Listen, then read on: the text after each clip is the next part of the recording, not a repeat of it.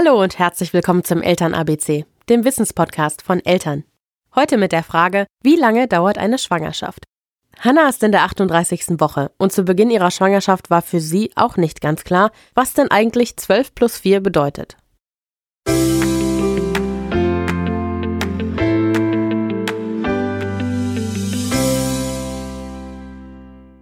Ich habe früher immer gedacht, man ist neun Monate schwanger und das war's.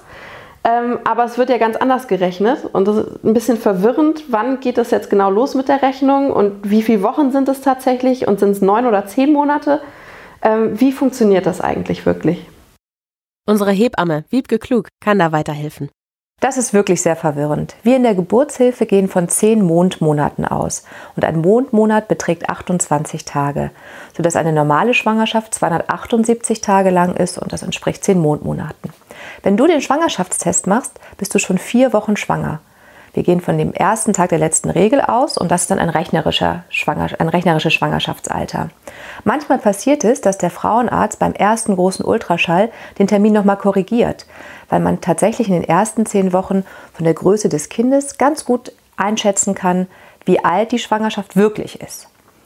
Wir gehen von 40 Wochen aus und ich habe es damals so gemacht, dass ich in meinen Kalender den Stichtag mit 40 plus 0 markiert habe und dann immer Woche für Woche 39, 38, 37 zurückgegangen bin und immer wusste, in welcher Schwangerschaftswoche ich war.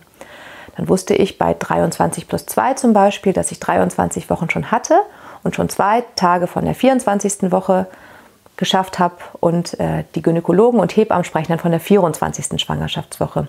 Für die ist das auch tatsächlich wichtig und so wird es auch in den Mutterpass eingetragen und bei den Ultraschallbildern, aber du kannst gerne weiter von Monaten sprechen. Ich war tatsächlich immer verwirrt von den Aufzeichnungen im Mutterpass, wenn da steht äh, 12 plus 4 und 17 plus 0 und habe mir das dann von meinem Arzt mal erklären lassen. Und jetzt glaube ich, verstehe ich es einigermaßen. Das war der Eltern-ABC-Podcast. Heute mit dem Thema, wie lange dauert eine Schwangerschaft und wie wird die Dauer berechnet? Hast du Fragen oder Anregungen? Dann schreib uns gerne eine E-Mail an podcast.eltern.de. Und wenn dir der Podcast gefallen hat, dann gib uns auf iTunes 5 Sterne und hinterlasse einen Kommentar. Wir freuen uns, von dir zu hören.